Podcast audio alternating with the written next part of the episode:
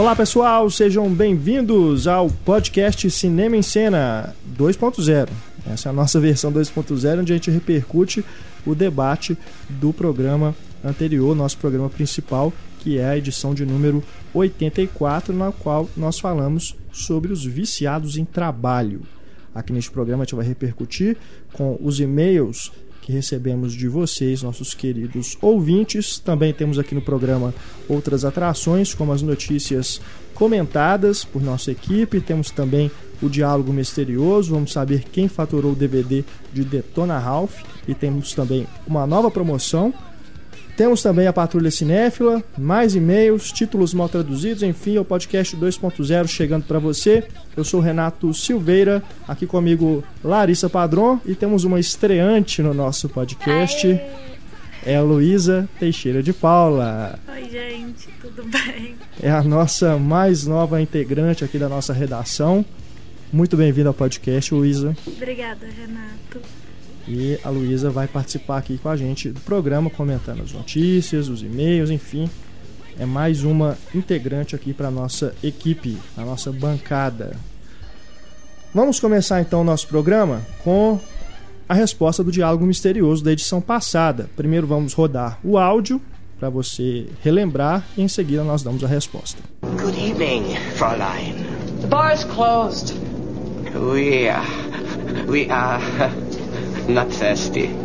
Este é muito fácil, né, gente? A resposta é o filme Indiana Jones e os Caçadores da Arca Perdida. Apesar de não ser um diálogo do Harrison Ford, vocês não ouviram o Harrison Ford aí nesse áudio, mas é, uma, é um momento do filme bem legal, bem marcante, então acredito que foi bem tranquilo para vocês acertarem. A gente fez aqui o sorteio entre todo mundo que mandou a resposta correta e quem fatura o DVD de Detona Ralph cortesia da Walt Disney Pictures.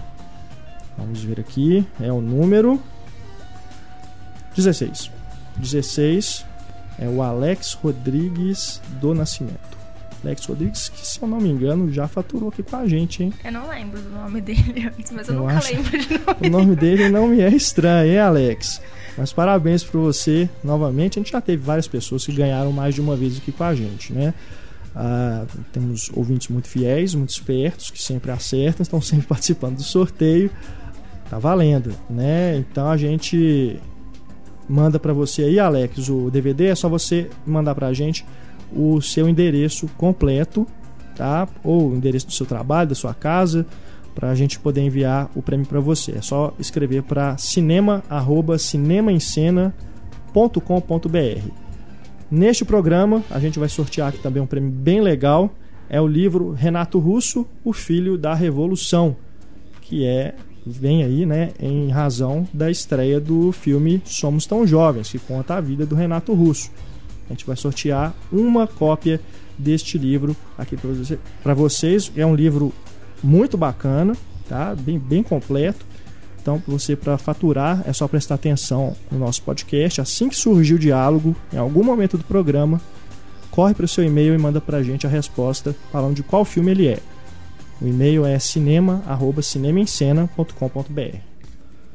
Bom, vamos aqui com os e-mails que recebemos a respeito do nosso último podcast. Nosso último debate foi sobre os viciados em trabalho. Começamos com o Matheus Maestre, de Florianópolis, primeira vez que ele nos escreve. Diz aqui o Matheus: Primeiramente, gostaria de parabenizá-los pelos podcasts feitos até aqui, pois é notável que sempre estão bem preparados e embasados. Olha, muito obrigado, Matheus. Oh, a gente engana bem. Sobre o podcast passado, não posso deixar de citar dois personagens do Robert Downey Jr., que talvez sejam os personagens mais carismáticos feitos por ele. Um é o egocêntrico Tony Stark, que fica ainda mais visível que é um workaholic de mão cheia no Homem de Ferro 3. O outro é o excêntrico Sherlock Holmes, personagem criado por Sir Conan Doyle, que, quando está sem casos mirabolantes para solucionar, se sente inútil e, em decorrência disso, sempre acaba se encontrando em uma situação de depressão. Excelentes lembranças, né? Mas Verdade. eu, eu discordo porque todos os papéis dele são muito carismáticos. É. Todos. Não tem Larissa que não. apaixonada É. pelo Robert. A gente tem aqui também o Rafael Rocha, que fala lá do Rio de Janeiro. Ele lembra aqui da Miranda Priestley, que é a personagem da Mary Streep em O Diabo Veste Prada. É, verdade. Ele diz que ela é tão viciada em trabalho que faz com que todos os, os seus funcionários também ajam assim. É. Ela é, Ela é realmente viciada em ser né? escrota. É, é mesmo. Não é à toa que o filme tem esse nome, né? E É. o livro também. Exatamente. Ele lembra aqui também da Nina Sayers, que é a, perso- a personagem da Natalie Portman no Cisne Negro.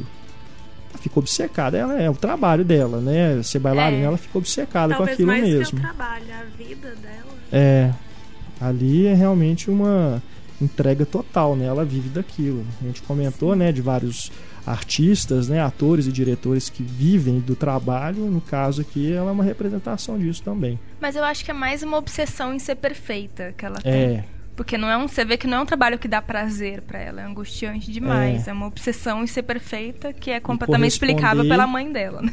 as cobranças da mãe, né? Exatamente. Temos aqui também o Marcos de Oliveira. Depois de ouvir o podcast 84 e da minha maratona Robert, Robert Zemeckis, eu passei a ver o Doc Brown como um workaholic. Em todas as épocas narradas na trilogia De Volta para o Futuro, o Doc inventa algo novo. Em 1885 ele inventa uma espécie de geladeira. Em 1955 um leitor de mentes fajuto e o capacitor de fluxo. E em 1985 a máquina do tempo. Além disso, no futuro ele ainda atualiza o DeLorean para não precisar mais de plutônio como combustível. Isso mostra que o cara nunca parou de trabalhar. Não, ele também cria um trem, um É, ainda tem a locomotiva, é. né? Além do Doc, eu pensei em outros viciados em trabalho não citados por vocês. Seguindo a proposta do Heitor, vou colocar apenas os primeiros nomes. Aquela brincadeira do que o Heitor sugeriu, né? Para as pessoas adivinharem de quem que a gente está falando. Ele diz aqui, ó, o Vincent, de Fogo contra Fogo, que é o personagem do Alpatino, né? Que é um policial, se enquadra naquela categoria de Mas todo policial é. policiais que né, se entregam totalmente ao é. trabalho. Pelo menos em filme, todos eles gostam de trabalhar. É. Temos aqui o William de Guerra ao Terror, que é o personagem do Jamie Renner, Sim. Que é também aquela entrega total ali ao trabalho de desarmar bombas, Mas sendo que o vício dele é mais na adrenalina Eu, é, do serviço, né? eu acho que o vício Mas dele é adrenalina. Porque... De ser também um vício no trabalho, porque a adrenalina que ele consegue através daquilo, né? Sim, mas é em qualquer coisa, né? Porque ele também, ele na- nas brincadeiras que ele faz com o pessoal da equipe, ele gosta, você vê que é isso. O vício dele é adrenalina, é, é aquela situação de guerra, porque não consigo imaginar alguém que desarma a bomba gostando do trabalho. Temos aqui também o Gordon de Wall Street, o Gordon Gekko, né, do Michael Douglas. E esse também não só um viciado em trabalho, mas um chefe escroto também. Também, e é- também entra mais em ambição do que É. vício propriamente dito. Né? Acho que não é nem ambição, é ganância mesmo. É. né? E o outro que ele lembra aqui por último é o Robert de Zodíaco, que é o personagem do Jake Gyllenhaal. E ele já explica aqui, é mais pela obsessão em perseguir o assassino do que pelo trabalho em si. Isso aí, Marcos. Mas ele falou do Ze- Zemeckis também. Também tem a Judy Foster no contato. Ela não faz mais nada além É. da pesquisa dela. Ela é completamente obcecada por aquilo. Aí a gente tem também, a, ele lembra aqui do Guerra ao Terror, a Jessica Chastain na Hora Mais Escura também passa a vida É, quase inteira Pra ali, caçar o né? Bin Laden. atrás do Bin Laden. Agora temos aqui o Ceres Miranda. Das personagens viciadas em trabalho, lembrei-me do Peter Pan de Robin Williams em Hulk, que entra naquele chavão comentado pelo Heitor do pai workaholic que só se dedica ao trabalho e não passa mais tempo com os filhos. Aliás, o tema principal do filme é esse, pois o Peter tem que resgatar o amor do seu primogênito de nada menos que o Capitão Gancho, seu vilão na infância. Também, boa lembrança o Peter Pan ali, depois que cresce, vira um pai ausente, né? Tema aí que é recorrente na carreira do Spielberg. Culpa da Sininho. Agora temos aqui o Emanuel Costa. Gostaria de lembrar do ator Samuel Jackson. Encaro como workaholic, pois ele faz em média atualmente 4 ou 5 filmes por ano. Só para lembrar, o Samuel Jackson fez em 2010 e 2011 nada menos que 12 filmes. Isso faz com que ele se envolva em produções menores e não tão bem sucedidas, porém, sempre que assista a um filme com outros amigos, o mesmo comentário sempre ocorre: olha aquele cara daquele filme. Mas quem entende de cinema sabe que ele é um ator talentoso que se dedica a cada papel que desempenha. É, o Samuel Jackson entra na categoria do Michael Madison, que a gente com- comentou, né? De atores que aceitam fazer Pagando bem que mal tem. vários, É. vários filmes. Acho que o The Rock também. Dwayne Johnson é, ele também tá aceita muita coisa. Todas as coisas de ação. E agora comédia também. É. Ele também tá entrando nessa, né? De, de topar um monte Qualquer de projeto. coisa. Verdade. E tem mesmo até a série que ele vai estar agora, né? É mesmo. Uma série Lá da HBO. HBO. É verdade. É, os caras, né, surgindo oportunidade aí. Até porque acho que a maioria dos filmes que esse pessoal faz é rapidinho que eles fazem as cenas, Não, né? Não é Samuel nenhuma. Jackson. Apesar deles participarem de grandes produções que demandam mais tempo, né? A, a maioria dos filmes são filmes menores que rapidinho, em três, quatro semanas, já completa a filmagem e acabou. Não, e uma apariçãozinha já é crédito. É, sem falar nisso, é. Em fazer só pontas. É isso aí. Obrigado, pessoal, que mandou e-mail pra gente. Vamos para os destaques, as notícias que surgiram aí, que bombaram desde a nossa última edição 2.0. A gente já começa aqui com o, o projeto que tem pautado aí as últimas edições do podcast, que é o Jane Garagan. Agora a última adição ao elenco, vamos ver se é a última mesmo, é o Ian McGregor para tentar salvar esse projeto, né? Ele entra no lugar, o último que saiu foi o Bradley Cooper. Semana que vem a gente tá aqui anunciando que ele saiu também. Acabou que o filme se tornou uma reunião dos, do elenco de Star Wars, né? Porque o Ian McGregor e a Natalie Portman contracenaram em boa parte ali da nova trilogia e o Joe Edgerton É, é, o tio do- tio adotivo é. do Luke. Pra quem, inclusive, o Ian McGregor en- entrega o bebê, né, no final do episódio 3. É Então verdade. coincidiu aí, né, o- uma reunião dos três aí que em Star Wars tem relações também. Vamos chamar o Liam Neeson agora também. Vamos ver se vai dar certo. né? Pois é, o Ian McGregor pelo menos não tem nenhuma, nenhum outro projeto simultâneo, porque o Bradley Cooper deu azar por causa dos ataques lá de Talvez Boston, ele né? deu sorte. É, de ter escapado, né, do, do projeto que é amaldiçoado, né? Mas o Ian McGregor pelo menos tá com a agenda mais tranquila aí, vamos ver. Vai interpretar um vilão, né? O vilão principal do filme. Eu não, É, eu não um papel compro essa, o Ivan McGregor como curioso. vilão. Pois é, difícil, Ele né? tem uma Eu não cara me de lembro. bonzinho, né? É, ele é muito simpático É. pra ser vilão. Eu realmente acho que eu não me lembro de nenhum filme que ele é um, um cara realmente mau. Pode ter algum, né? Algum, um comportamento aí, mas. É, tem uns que ele tem alguns desvios, desvios de caráter, né? Tipo aquele Alista, aquele filme horroroso. É, aquele. nossa. então vamos ver aí se realmente vai vingar aí. Tomara que o projeto, enfim, né, seja aí concluído. Isso pra montar depois vai ser uma zona, né? Porque eles devem ter filmado tudo assim, de qualquer jeito, que dá pra filmar, beleza, vamos.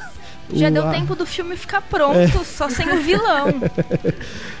Ai, O que eu ai. acho mais engraçado é que você falou, tomara que ele seja concluído, não que ele seja bonzinho, é, que ele termine. É, seja um filme, né, pelo menos, né, não só um projeto. E que vire um, pelo menos um livro aí contando a história dos bastidores. A gente teve aqui durante esses últimos dias vários anúncios aqui de atores e em filmes de diretores bem interessantes. Vamos começar aqui pelo Andrew Garfield, que vai estrelar o Silence do Scorsese, né? Acho que ele. O Scorsese tá botando fé demais. O Andrew Garfield é, é meio bobão, né? Eu não gosto muito Acho dele que- não. Acho que ele não segura É, a narrativa. Não, pelo menos não de cara.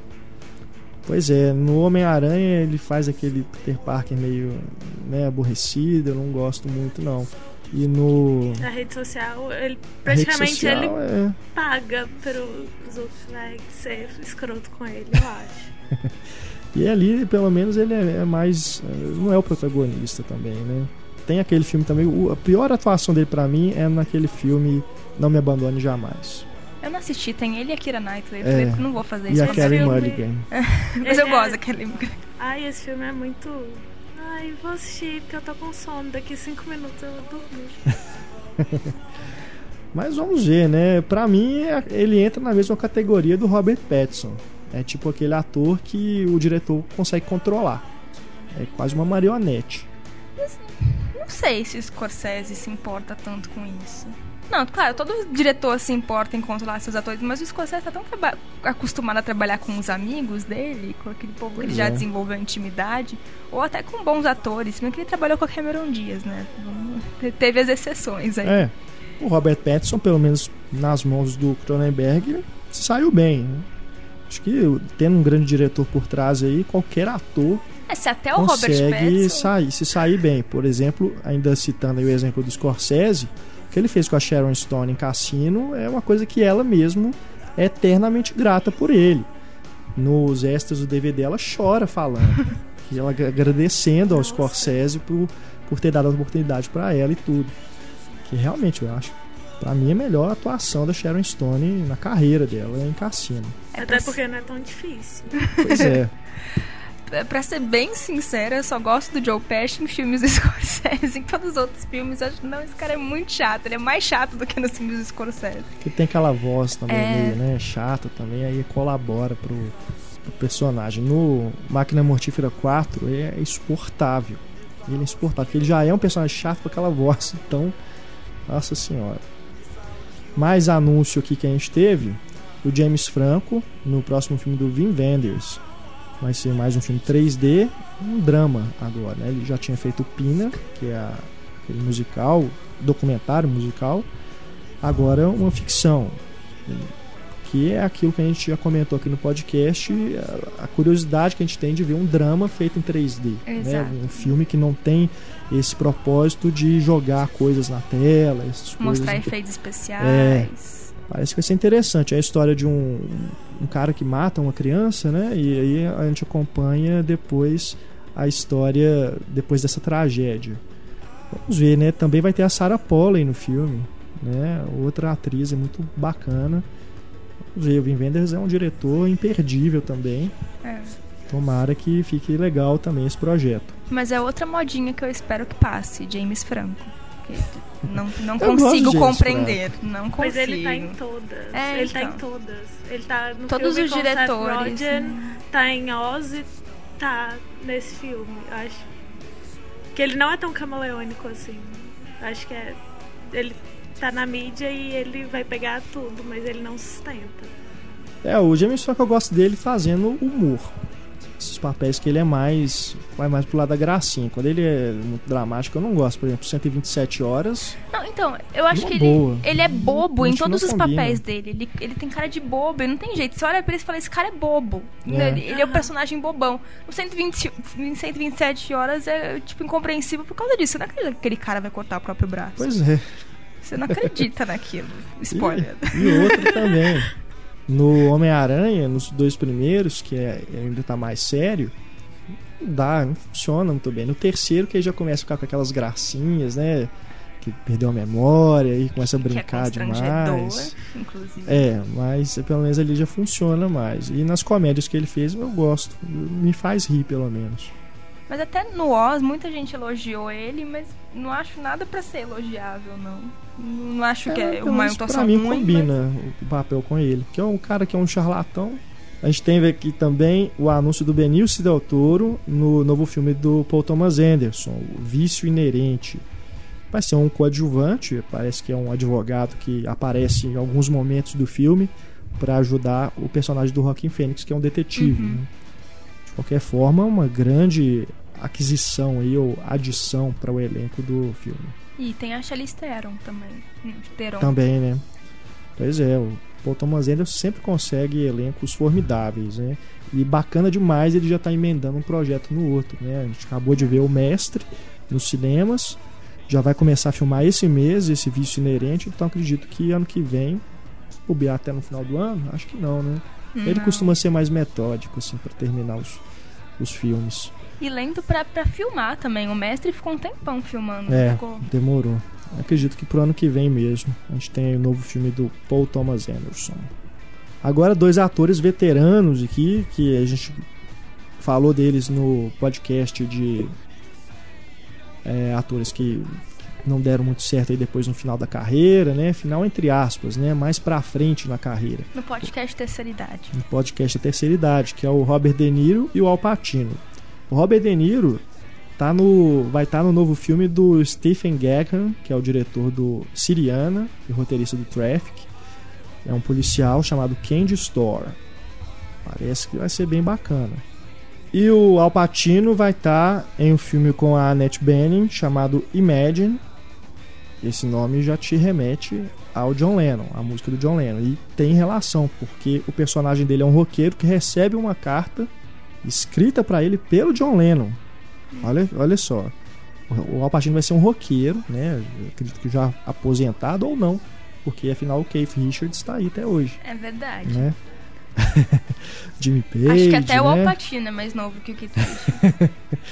então, Mas aí, nível vai de estar tá aí. eles estão. É, pau a pau. Aí a partir dessa carta, ele sai numa busca para se reaproximar do filho dele. Uh, o diretor desse filme é o Dan Fogelman, que é um dos diretores do Amor a Toda Prova. Faz aquela dupla ali, né? Uhum. Agora vai trabalhar uh, sozinho. Enfim, mais um projeto também interessante. É bom a gente ver esses atores fazendo filmes que não são bobos, né? Pelo Não, menos o ótimo, são interessantes na premissa.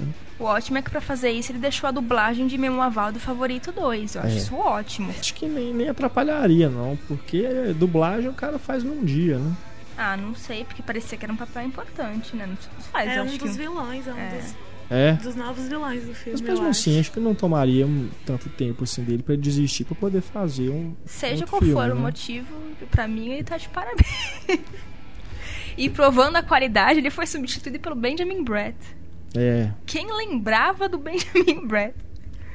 A gente tem aqui também o. Essa aqui é batata, né? Michael Caine em Interstellar no filme do Christopher Nolan. Quem não esperava, né? Anunciou o filme do Christopher Nolan, É. já contem com o Michael Já Caine. pode colocar o Michael Caine no elenco. Daqui a pouco entra Morgan Freeman também. É. Vai... Detalhes ainda ninguém sabe. Continua em sigilo aí o que, que vai ser o filme, apesar de sabermos da premissa que envolve ali viagens num, num buraco no tempo, né, para outras dimensões, enfim, realidades alternativas. É o que vai ser esse, essa ficção científica do Nolan, que já tem a Jessica Chastain também, foi anunciada recentemente, além da Anne Hathaway e do Matthew McConaughey E o. elenco bem bacana que ele está formando, né? Como sempre, né? Os elencos do Nolan também são sempre interessantes. Mais um anúncio aqui, vocês estão vendo que é bastante coisa mesmo, porque realmente teve Semana bombástica. é uma semana que tivemos aí vários, vários destaques. O Spielberg finalmente anunciou o próximo filme dele. Vai ser com o Bradley Cooper. Ah, é outro que tá em todas, né? É. O Spielberg que tinha aquele plano de filmar o Robopocalipse, que foi adiado indefinidamente. Até então ele não tinha definido o que, que ele iria fazer, além de presidir o júri do Festival de Cannes. Então, logo depois, ele já deve começar a se envolver, a se dedicar a esse projeto que se chama American Sniper, que é uma história real de um atirador que é considerado o maior, o mais bem sucedido atirador da história do exército americano. Ele tem um, um- um recorde de, de assassinatos né, cometidos na guerra e tudo. E é uma história até bem trágica, porque ele foi morto depois por um, um colega veterano de guerra num, num campo de treinamento. O cara tinha aquele transtorno pós-guerra, né? Que as pessoas voltam traumatizadas do Iraque, né? Vários filmes já abordaram isso. Então, é, será um filme sobre esse personagem. é trágico na vida real. No filme do Spielberg, leve um lençol pro cinema. Que se... Mas talvez não, né? Se ele seguir aí o Munique, por exemplo, que é um filme bem, pra mim, um dos melhores que ele fez, e é um filme bem seco. Ah, mas é um filme seco que ele tem comparado Pois a é. 15 Chore se for capaz. Tem um outro atirador famoso dele, que é o Barry Pepper no Soldado Ryan, né? Aquele personagem que é o atirador de elite. É, então é um ele é bem familiarizado com essas histórias de guerra e tudo. Tomara que seja um filme bacana depois desses dramas que ele fez pra todo mundo chorar, né? Que é o Cavalo de Guerra e o Lincoln. Talvez agora ele opte por uma por contar uma história mais mais séria, né? Uma coisa mais dramática, não no sentido melodramático, mas uma coisa mais impactante, talvez, quem sabe. Falando ainda do Spielberg, Jurassic Park 4 acabou de ter um diretor anunciado, tivemos inclusive uma foto de procura de locação, né? O diretor é o Colin Trevorrow. E acabou que essa semana eles suspenderam a produção indefinidamente. Eu acho que eles só suspenderam porque não tinha nenhum dinossaurozinho naquela foto que eles divulgaram. Pois é, é esquisito, né? As informações que surgiram aí é de que o, o estúdio, a Universal, não estava satisfeita com a história que eles tinham lá. Pronto, então pediu para reescrever o roteiro, queria uma coisa mais mais chamativa, de maior apelo comercial e não uma história que não sei, não tínhamos divulgado ainda sinopse nem nada, mas parecia que era uma coisa que não era tão impactante, assim, não estava satisfazendo os sentidos comerciais e executivos da e, Universal. e esse é o povo que aprovou o roteiro de O Mundo Perdido. Pois Então, é, ima- imagina esse. né? É, A gente já fica preocupado por isso. Mas eu acho que eles acabam que eles têm razão, porque, querendo ou não, a trilogia inicial marcou a infância e a adolescência de muita gente. Então, se eles fizerem um quarto volume que simplesmente não atenda às expectativas, não vai ter mais saída pra série. Eles não vão simplesmente fazer um reboot depois. Pois é, meu medo é isso, né? Eles, pra mim já tava meio parecendo que eles iam pra esse lado do reboot. Porque aquela foto que o cara divulgou era da. Ele, Da segundo Nublar. ele, era da Ilha Nublar, que é onde se passa o primeiro filme. Então, quer dizer, voltariam pra lá e descobririam, né? Uma outra história ali, com onde tudo começou, quem sabe, sei lá. Mas também eu tenho medo, porque já teve ideias aí pra esse quarto filme que são coisas bizonhas, de tipo continuar a história colocando os dinossauros com mutações genéticas que eles transformam em armas de guerra. Com direito a dinossauro colorido, com pra, pra exército mesmo, sabe? Com arma, bazuca acoplada no corpo, essas coisas bizarras. acho que Isso é sério, não é nem rumor, não. Isso é sério. Esse roteiro existiu mesmo. Mas eu acho que dinossauros, pelo menos na minha imaginação, dinossauros são bichos tão perigosos que você não poderia simplesmente ir lá e top. Pois é, eu também fico na dúvida do que, que eles vão fazer pra tornar isso interessante, né? Porque numa boa, pra mim já deu Jurassic Park. Não precisava Não, fazer outro, não. Pra mim já era super caça-níquel. O 2 e 3, é, né? O Então, 2 até vai lá que você fica curioso em ver mais da história, mas ficou uma merda o filme. Né? O, o pior filme do Spielberg pra mim é aquele Jurassic Park 2 lá, O Mundo Perdido. Agora, o 3 é uma aventura bacaninha e tudo, mas também dispensável. Enfim, pra que continuar com isso? Não, a pergunta é, se não tinha um roteiro bom, pra que, que você vai lá, contrata diretor, marca a data de lançamento? Pois é, Por que, que você faz tudo isso se você não tem um lixo. bom roteiro, sabe? É, deve estar sobrando. hein? É. Ou faltando, que é mais provável. Aliás, por falar em monstros, a gente teve aí a triste notícia da morte do rei Harryhausen. Ele que é mestre dos efeitos visuais, da animação stop motion. Seria muito legal ver um Jurassic Park com as criaturas do rei Harryhausen. Imagina, feito hoje. Muito... Infelizmente, né, nos deixou, ele já estava parado aí já há alguns anos, acho que mais de 10 anos. O último filme dele é um curta, que é a história da lebre e da tartaruga, que na verdade é um projeto bem antigo dele, que foi finalizado em 2002 com a ajuda de algumas outras pessoas, é, mas é atribuída a direção a ele. Foi lançado, foi finalizado em 2002. Ah, Mas o último longa que ele participou foi que ele produziu Titãs, foi o Fúria é? original de 81, né? Enfim, um pioneiro aí, né? Um mestre mesmo. Quem mexe com animação tem o cara como ídolo. Isso aí é realmente inquestionável. Fica então a nota triste, né? Dessa grande perda. E a gente deixa aqui a promessa de fazermos um podcast dedicado à obra do Harryhausen mais pra frente aí. Vamos para os títulos mal traduzidos. Os títulos mal traduzidos, a gente teve, né, Larissa? Um, um novo aí na, no calendário de estreias, né? Isso, Obsessão. Obsessão, no original. The Paperboy. Pois é, aquele filme polêmico, né, da Nicole Kidman, Fazendo xixi. fazendo xixi. Eu não sei em, em que contexto isso acontece, mas a gente sabe que ela faz xixi. No Zac Efron, se eu não me engano. Então, o filme The Paperboy, aqui no Brasil vai se chamar Obsessão. Isso. Que o garoto, sei lá. Como ficaria isso? Papeleiro? Como que você traduz paperboy? Jornaleiro? É, acho que seria jornaleiro. Qual o problema de chamar o filme de jornaleiro? Ah, quem vai de o mocinho do jornal. Eu Ah, achei não. fofinho. Mas é um filme que a Nicole Kidman faz xixi no Zac Efron. Não é pra ser fofinho. Justamente pra dar, Eu acho que devia sabe, um chamar efeito surpresa. O Mijado. O que você... Ótimo. É a cena final isso. Ai, é, é o ai, ai. spoiler. The e vocês brigam Paperboy. comigo porque eu dou spoiler pras pessoas. Não, eu não sei, não vi o filme, não sei se é o final. Esse filme é do Lee Daniels, né? Que é o diretor do Preciosa. Mais um motivo pra não ver. Pois é. A Nicole Kidman também tem um outro filme que foi que recebeu uma tradução também meio tosca, assim, genérica, que é o Reencarnação, que no original é Birth, Nascimento, e aqui se chamou É Reencarnação. que nascimento aqui é sobrenome, entendeu? Então É, não não pode. podia. É.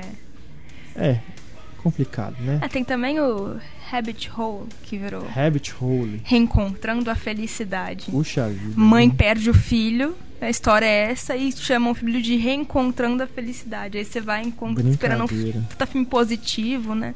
Foi, mas Pra talvez cima. pra ela perder o filho foi voltar a ter a liberdade que trazia a felicidade dela. Não, o filme é super triste. O filme é super triste, com esse título dá a entender uma É. coisa né, de superação. É nível tudo. namorados pra sempre. É, exato. A gente teve aqui colaborações dos nossos leitores. O Séries Miranda, ele mandou aqui uma lista de alguns títulos é, mal traduzidos em Portugal. Que é, é- sempre tem uns títulos muito engraçados em Portugal. Né? Nossa, como o meu IMDB é em português de Portugal, eu sempre fico rindo desses títulos. Olha só, alguns que ele mandou aqui. O 007, O Mundo Não É o Bastante, que no original se chama The World Is Not Enough, né? recebeu a tradução correta aqui no Brasil. Em Portugal é 007, O Mundo Não Chega. Tipo, tá atrasado Ah, mundo, lá eles né? estão no espaço, tipo isso. Agora, A Fúria do Herói. O que, que vocês imaginam que é esse filme? Qual é esse filme? A Fúria do Herói. A Pode ser fúria vários, né? pode. é o Rambo. Primeiro Rambo. Que também já tem uma tradução totalmente diferente no Brasil. Porque aqui se chama Rambo Programado para Matar e o original é First Blood. Não tem nem Rambo no nome. Não tem né? nem É. Só o segundo que tem, Rambo First Blood, parte 2. É aqueles títulos também, né? Igual o É, último mas exorcismo, lá é o contrário, né? O 2. nome em inglês é que ficou super É. esquisito. Ficou esquisito. No Brasil é Rambo 2, A Missão. E em Portugal é A Vingança do Herói. Porque o primeiro é todo- a Fúria, o segundo é a Vingança. Porque todo filme parte 2 no Brasil precisa chamar A Missão. A Missão. A missão. O primeiro foi só simulação, o segundo é que é a missão. Aquele da, do Adam Sandler com a Drew Barrymore, como se fosse a primeira vez, né? Que É. no original é 50 50 First First Dates, Dates, 50 primeiros encontros, né? A tradução literal. Em Portugal é A Minha Namorada Tem Amnésia. Bem direto, né? É, você já vai com a sinopse. É legal. O True Lies, do James Cameron. Que eu nunca Brasil é entendi True porque eles nunca traduziram aqui no Brasil. Traduzem qualquer coisa. e É, aqui era melhor nem ter traduzido mesmo, porque se for ficar igual Portugal, a verdade da mentira. Diz Quê? muito sobre Oi? o filme. É. A Podia verdade falar, ela- da mentira. Ela tira a roupa, alguma coisa assim. O Alien 3 tem o subtítulo em Portugal. Alien 3, A Desforra. Deus, porra, que horror. Parece coisa de novela mexicana, É. sabe? Vamos a desforra, Larissa. O Mad Max, outro que não teve tradução aqui no Brasil, tem, tem um subtítulo, Lá né? é Max As Louco. continuações. Lá se chama As Motos da Morte. Nossa, Max Louco era melhor. Sério. O Top Gang, lá também foi traduzido. Ases pelos ares. Olha, Ases pelo. Ases pelos ares. Top Gang ou Top Gun? O Top Gang, Ah. que é o, O Charlie Sheen, né? a comédia, né? A paródia. Agora, esse aqui é, é, é famoso, acredito que você já saiba, que é o Duro de Matar, que lá se chama Assalto ao Arranha-Céu. Ah, é bonitinho até assalto ao arranha Agora, e as continuações? Aí, assalto ao aeroporto. Qual- o terceiro se passa onde? Terceira é em Nova York, né? E não, É, ah, e não tem um o lugar assalto que é um- específico. eles pegam as barras de ouro, né? É. Assalto ao Banco Central. Daí não teria como fazer aquele Depois filme é brasileiro. o assalto ao que? A, a internet. e o não quinto, lembro. E, e o é quinto é Moscou. Rússia. é. assalto a Moscou. O Cães de Aluguel do Tarantino, lá se chama Cães Danados. Cães danados. Esse- esses títulos, gente, o, o Séries pegou do IMDB, viu? Não é nem nenhuma lista assim que aparece em blog, nem nada não. Tá tudo no IMDB. Isso Aí posso é verdade um beijo mesmo. pra ele? Eu também uso o IMDB em português de Portugal. Eu me senti acolhida. Obrigada. E aqui o tem mais um último aqui que ele listou que se chama O Homem Cobra no Brasil. É um terrorzão. Lá no, em Portugal se chama Cobras Venenosas. Sabe qual é o título original? Que filme se chama a- Até Cobras É um monte de S, sabe? É o, como se fosse o barulho da cobra, né? Nossa, nesse até é Portugal esse. foi melhor do que eu. Valeu, viu, Séries, pela, pelas mensagens. Ah, e aqui Ah, no Brasil eles precisam parar com a mania de enfiar amor quando eles não têm ideia de, do que colocar. Pois Vai é. ter um monte de filme chegando aí com amor no nome. Tem um agora que é Amor Profundo. Que é The Deep Blue Sea. Pois é. Não Já poderia- tem o, o título, né? Um, um filme que se chama The Deep Blue Sea, que é aquele dos tubarões, né? Do, com Samuel Jackson. Agora, é brincadeira, né? Agora esse se chama Amor Profundo. E tem o outro, que é o Amor Pleno, do Melick. É. Foi adiado mais uma vez, inclusive. Sim, pra julho, pra Pois todo é. mundo baixar antes de, de assistir no cinema. Brincadeira. A gente tem aqui também é, a mensagem do Bruno Sofrosini, lá da, de Salvador, que tem uma dúvida. Ele diz aqui, ó, desde que foi anunciado que a continuação de Procurando Nemo será se chamará originalmente Finding, Finding Dory, fico me perguntando se aqui no Brasil eles traduzirão como Procurando Dory ou se darão um jeito de colocar Procurando Nemo 2 Dory. Porque afinal de contas, o que eles fizeram com Capitão América 2 é uma coisa inexplicável. Capitão América 2, o retorno do primeiro Vingador. Eu ainda tenho esperança que eles vão reverter isso até o lançamento. Pois é. chamar de um soldado invernal mesmo e pronto. É, muito incrível. grande, É muito grande o filme. Como você Não, fala e não faz alguém, sentido. re- Vamos assistir Capitão América. Não, ninguém fala o subtítulo. Vai todo mundo falar Capitão É. América 2. Então chama o filme de Capitão América 2. Pois é, é. simples. Ficou muito feio mesmo.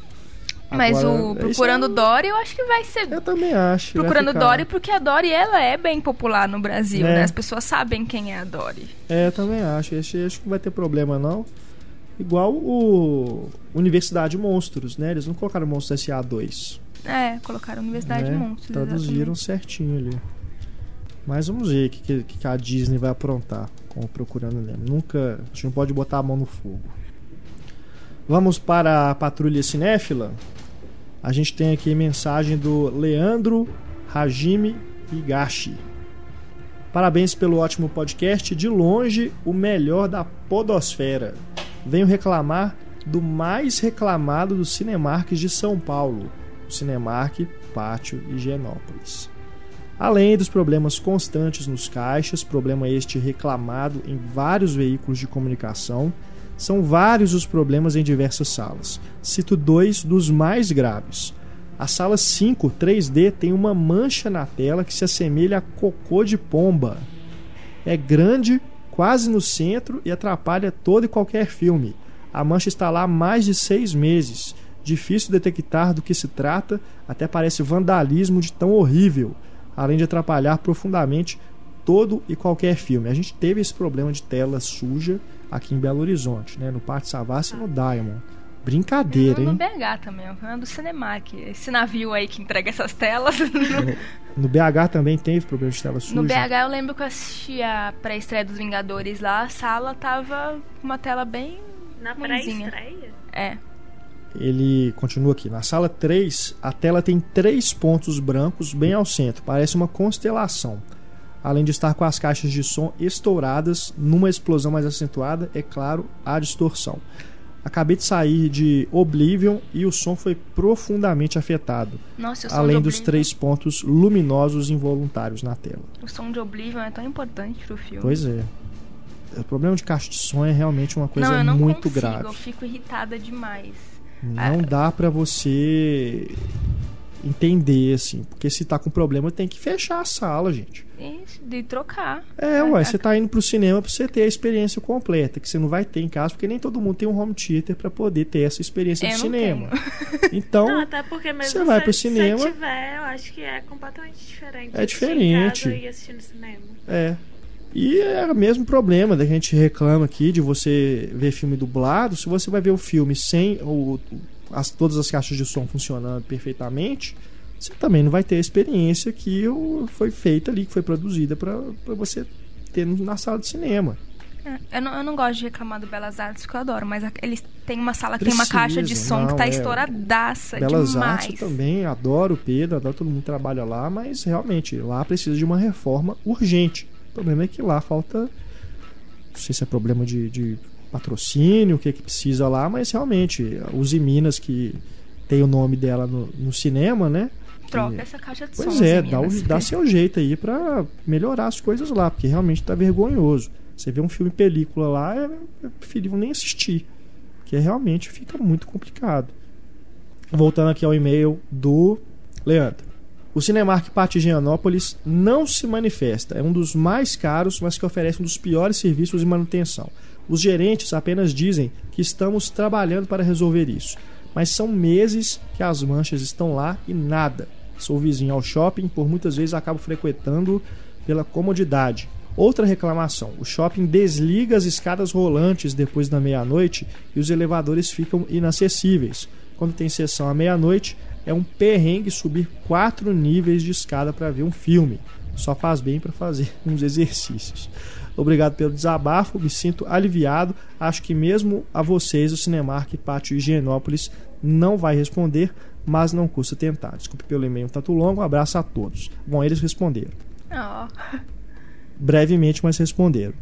A assessoria de imprensa da Rede Cinemark, a gente mandou a sua reclamação para eles, Leandro, e a resposta que eles deram foi: a Rede Cinemark lamenta pelas observações feitas pelo cliente, a rede informa que a troca das telas já está sendo providenciada pela empresa e a sonorização avaliada. Então, Leandro, é o caso de você ficar atento aí e realmente, se continuar demorando, né, para trocar a tela e o som continuar ruim, volta a reclamar com a gente que a gente corre atrás de novo da Cinemark. A gente tem aqui também na Patrulha Cinéfila o Marcelo Gaudio Augusto. Olá, é chover no molhado falar como o site e o podcast de vocês é uma das melhores e mais acessíveis formas de apresentar ao público leigo não apenas filmes, mas a arte do cinema. No entanto, este e-mail é para expressar uma indignação. E nesta passei por dois problemas.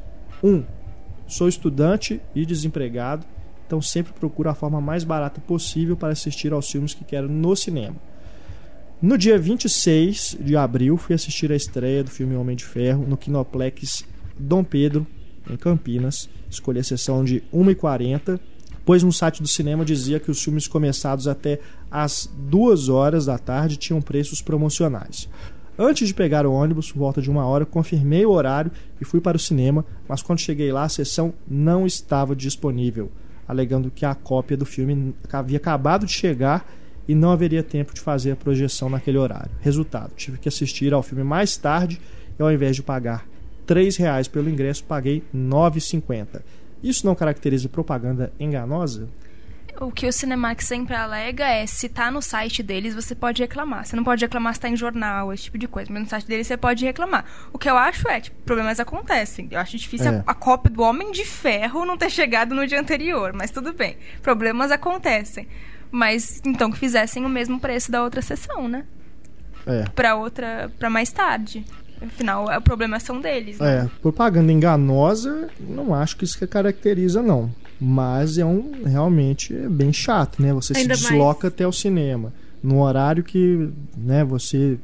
Não sei se é o caso aqui do rapaz, mas a pessoa às vezes podia ter só aquela hora para ver o filme. Né? Ela perdeu viagem, perdeu tempo.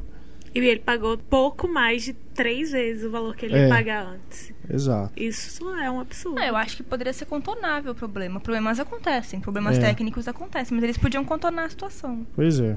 O outro problema que ele lista aqui. No mesmo cinema, na quarta-feira, dia 24 de abril, fui assistir ao filme Oblivion. Logo no início, percebi que a imagem estava muito escura, mesmo nas cenas mostrando o horizonte. Achei estranho e logo imaginei que eles tinham reduzido a intensidade do projetor. Resolvi sair correndo e reclamar. A atendente teve a coragem de informar que o filme era assim mesmo. Questionei várias vezes até que ela resolveu se comunicar com o funcionário responsável pela projeção. Voltei para a sala e alguns minutos depois, eis a luz. A imagem ficou boa, bem mais clara e nítida. Ou seja, você paga caro para assistir ao filme, te oferece um produto de má qualidade propositalmente. E a má vontade também da menina, né? É, não que sei se simplesmente falou assim: ah, foi é. assim mesmo. É. O filme é assim mesmo. Pelo amor de Deus. Se o cara tá reclamando, ela primeiro ela tem que ir lá ver o que, que tá acontecendo e pedir pra. Primeira coisa que ela tem que fazer é ligar lá pra projecionista. Não, eu, eu já acho um Isso é absurdo tudo você ter que sair da sala pra reclamar às vezes, tipo, tudo bem, eu imagino que deve ser super corrido, porque você tem uma sala de projeção com, sei lá, 10 projetores, às vezes deve ser super corrido. Mas existe um espaço entre as sessões, eu acho que justamente pra pessoa esperar, ver se tá tudo certo na projeção, aí É. você sai da sala de projeção. Mas Exato. a impressão que eu tenho é que, que vários projecionistas eles ligam o projetor e saem andando, porque É, às vezes você vê cabeça cortada, sabe? Umas É. coisas absurdas. tem umas coisas realmente que não dá pra entender. Esse problema de intensidade do projetor é uma coisa que é complicada mesmo. Já tive sessões também com esse problema e realmente é muito incômodo. Mas tem que reclamar mesmo, cara. Infelizmente, é aquilo. Eu também não gosto de levantar no meio do filme, perder uma parte para poder reclamar, não. Mas é melhor do que você ver o filme inteiro, né, com uma qualidade ruim. Hum. Mas você tem que reclamar. E você disse aqui, né, que não, não adiantou falar com o gerente, mas a gente vai reclamar para quem então? Uhum. Manda e-mail direto no site e escreve aqui pra gente que a gente tenta também contato lá com o pessoal, aqui no caso do Kinoplex, né? A gente termina aqui a Patrulha Cinéfila com o Caio Marques, lá de São Paulo, que conta um daqueles casos bizarros que as pessoas passam dentro de sala de cinema. Escrevo pela primeira vez a vocês para relatar um acontecimento que me deixou muito revoltado no feriado de 1 de maio. Fui assistir à Morte do Demônio no Cinemark do Shopping Santa Cruz, aqui em São Paulo. Sessão completamente lotada e com muita conversa, com destaque às duas moças que sentaram ao meu lado. Para começar, ambas chegaram atrasadas com o filme já tendo iniciado. Elas falavam muito alto e discutiam com certas pessoas que aparentemente estavam sentadas em seus lugares demarcados pelo ingresso. Problema resolvido, essas sentaram ao meu lado e retiraram de suas respectivas bolsas lanches completos do McDonald's. Para piorar, uma das moças derrubou um objeto que não identifiquei no chão devido à bagunça que ela fazia tentando comer o seu lanche no meio da sessão. Então, É um filme gostoso pra É. comer a morte do demônio. Pois é, tem- já tem um esse sanduíche. problema. Sem falar que lanche do McDonald's tem um cheiro muito forte. Né? Você passa perto do McDonald's, você já sente o cheiro da comida. Ai, Você gente, imagina sala de cinema. pelo menos não é chips. Pois é. Gente Não, leva é. chips. Pessoal, Nós É. estamos aqui pra controlar o que as pessoas comem É. na sala de cinema. Mas eu conheço gente que já levou a pizza inteira pra dentro do cinema. Sim, acontece direto. Refrigerante de 2 litros. Desculpa, É. mas pizza é uma ideia maravilhosa. O Pablo, numa coluna dele, as conversas de cinéfilo, das antigas aí, lá no começo do cinema em cena, ele relatou um caso que a pessoa entrou no cinema com um prato de camarão frito. Você imagina isso? Nossa, aí é sem noção demais. É. Camarão faz barulho e fede, né? Pra quem não gosta. Pois é. Aí deu essa confusão, né? Que a menina derrubou o negócio no chão, comida também, enfim. Aí ele diz aqui, o Caio, ela se deitou no chão para procurar o tal do objeto e acendeu um isqueiro para ajudar a busca. Sabe o que seria legal se ligasse Cara. o spring... Como é que é o nome daquele negócio que sai água? Sprinkle, sei lá como se chama aquele troço. Que isso? Que pessoa é essa, gente? Que acende um isqueiro dentro da sala. isqueiro. É. Gente, do céu. pior que eu já vi gente fumando dentro da sala de cinema. Mentira. Sério? Foi na. Foi no. Acho que no primeiro Homem-Aranha. Tem bastante tempo. Para começar, o problema a pessoa estava deitada na escada, porque era dessas sessões lotadas que eles fazem overbooking, né? Na época não tinha lugar marcado nem nada, venderam mais do que a capacidade, então tinha gente sentada na escada e tudo. A pessoa simplesmente acende o cigarro. Você imagina isso. A pessoa... Dentro de um lugar sem É. nenhuma ventilação, É praticamente. brincadeira. Aí todo mundo, né, na hora começou a xingar o cara, ele deu um jeito de, de apagar. Mesmo assim, o, fio, o cheiro fica a sessão É. inteira, né? Por que, que alguém tem uma ideia genial dessas? Brincadeira, Não. né? Ainda que a confusão ainda com as meninas lá.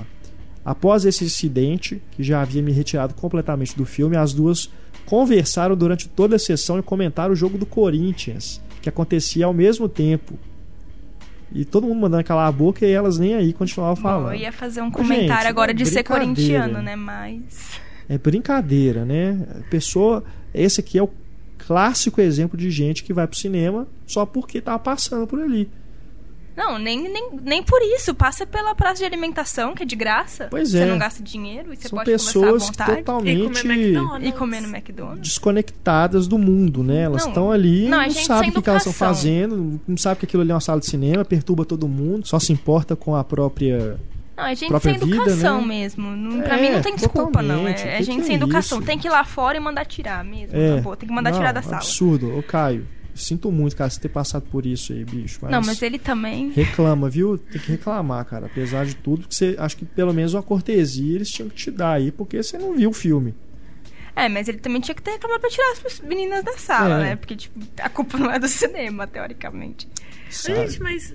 Toma ah, coragem, cara. Vai lá fora, reclama, chama, chama o segurança, alguma coisa assim do, do, do cinema, enfim. Pode deixar isso acontecer, não. Por que, que essas pessoas escolheram a morte do demônio? Eu não gosto de filme de terror justamente porque me assusta. Tipo assim, se você gosta, você quer ficar lá pra você sentir toda a emoção, não? Você não, Não. vai ficar, tipo, procurando sei lá o que com isqueiro e. Sessão de filmes de terror eu só vou em dia de semana, tipo segunda e terça, aqueles dias que não tem ninguém no cinema, porque são os piores. É o pior público é, o foda. de filme de terror. Ele ainda escolheu um feriado do Shopping Santa Cruz, que fica numa estação de metrô. Ele, foi, tipo, ele escolheu o dia bagunçado pra ir no cinema. Não que a culpa seja dele. Nin- Ninguém É. deveria falar no cinema em nenhum dia. Verdade. I have to stop her. If I don't, my son will die. Oh, yes. He will. She never sleeps. Bom, vamos aqui pro flashback, pra gente encerrar o nosso podcast. Temos aqui a mensagem do Anderson Koneski, lembrando aqui ainda do podcast de filmes demoníacos. Ele lembra de um filme chamado Espectro, de 1977. Diz o Anderson, é um filme antigo, tinha um outro nome na época, passava na TV como Espectro, uma história de satanismo. É interessante dar uma visão de como seria uma investigação criminal de rituais de adoração de um demônio chamado Asmodeu. O Asmodeu é um dos cinco demônios que governam o inferno, estando logo abaixo de Lúcifer. Filme dirigido pelo Clive Donner. O elenco tem Robert Coop, Gig Young e o John Hurt. Esse eu não, não John conhecia, Hurt, cara. Gente. Vou procurar. Não, e é engraçado que ele lembra a história do filme inteiro. Todos os É. detalhes. Ele gostou do filme. Ah, esse é legal. Vamos ver. Agora aqui o André Persechini. Vocês acham que o Anjo Malvado do Macaulay Culkin, e também com Elijah Wood, pode ser considerado um filme de possessão demoníaca, já que o menino é claramente o capeta? Eu sempre imaginei ele, personagem do Macaulay Culkin, como literalmente o diabo, já que ele não só faz maldade pra cacete, como ainda usa de sua aparência angelical para enganar os outros. É, ele é praticamente o Damien, né? É, eu acho Da que ele, profecia. ele entraria na- no, no especial Crianças Demoníacas. mas não literalmente, É. assim. Porque ele é o Kevin McAllister também, né? Então ele é, É. sempre o capetinha. Mas realmente ali é um, um caso complicado, né? Não tem claramente ali que ele é filho do demônio, mas não, não seria surpresa nenhuma se fosse. É. É uma criança encapetada, É. sem dúvida. Agora aqui o Thiago Soares Moreno. Gostaria de citar A Tempestade do Século, escrito por Stephen King, que é na verdade uma minissérie de TV que foi lançada em VHS duplo. O filme se passa numa ilha que recebe um visitante muito estranho, que proporciona pânico na pacata cidade. Forasteiro era, na verdade, uma entidade maligna e acho que se enquadra no tema que foi proposto. Para quem não assistiu, recomendo. Possui ótimo suspense e passa os seus 260 minutos sem ser cansativo. Quer dizer, isso aí eles nem reduziram para virar um filme, né? Nossa, É a minissérie completa. 4 horas e 20 minutos? Eu lembro quando isso saiu em VHS nas locadoras, eu lembro do, do cartaz lá, né, do stand e tudo, mas nunca assisti. Mas me, me recomendaram na época, né, afinal de contas é baseado na obra do Stephen King e tudo, então é, quem gosta do gênero vale a pena conferir e correr atrás. E o último e-mail que nós temos aqui é do Rafael Mota. Depois de ouvir o podcast sobre filmes demoníacos, resolvi mandar um e-mail para contar uma curiosidade. No programa vocês falam do filme Incubus, onde nele se fala Esperanto. Ao conversar com meu primo esperantista, sim, eu tenho um primo que Existe? fala Esperanto. É. Manda ele pra gente. ele me falou que no filme do Chaplin, O Grande Ditador, foram usadas palavras em Esperanto nas ruas do gueto judeu. É que o Hitler mandou vários esperantistas para os campos de concentração, dizendo que era uma língua fácil inventada pelos judeus para dominar o mundo. O fundador do Esperanto, Zamenhof, era judeu. No fundo, era uma provocação do Chaplin ao Hitler. Eu não fazia ideia disso. Também não. Pensei que era na, hora, na época que ele fazia. Na hora que ele fazia aqueles discursos, sabe? É. Que ninguém entende. Pensei que era tá nessas falando horas, que na verdade né? ele tava esperando. É, mas interessante, Rafael. Valeu demais aí pela, Nossa, só dele ter um primo, gente, que fala Esperanto. E é isso, vamos chegando aqui ao final do podcast 2.0. Antes de irmos embora, Larissa Padron e uma música para encerrarmos o programa. Seguindo a onda que a gente estava seguindo de aproveitar artistas que vêm fazer show no Brasil. E o Paul McCartney está no Brasil essa semana e ele veio muito perto da minha casa e eu não fui, eu tô deprimida. Eu fui! Ninguém se importa, Renato. Eu vi, eu vi um Beatle tocando. Larissa, Eu eu, show não fui Rim. porque não teve ingresso pra mim. Então acho que eu deveria estar mais deprimida que você, querida. Foi emocionante. Diga. É, vou ser bem óbvia, escolher a música dele, que eu acho que é uma das músicas mais legais da carreira solo dele, né? Já não mais nos Beatles. E que é de um filme super famoso, que é Live and Let Die mesmo. Que é Que do é? filme homônimo do Exato, do James 007. E é um momento único no show. Não, não que eu importa. não vou.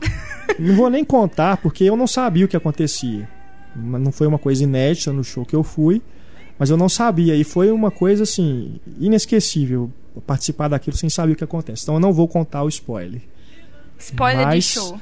Né? Se vocês procurarem aí vídeos na internet de Live and Let Die ao vivo, vocês vão saber o que, que acontece. Mas eu não vou contar. Mas eu recomendo, se você pretende ir ao show do Paul McCartney um dia, não procure saber o que é. Que vale a pena. Ficamos então por aqui com o nosso programa, agradecendo aqui a presença da Larissa e da Luísa. E a gente volta então na nossa próxima edição. Escute o debate desta semana, mande suas mensagens pra gente no e-mail cinema@cinemaencena.com.br.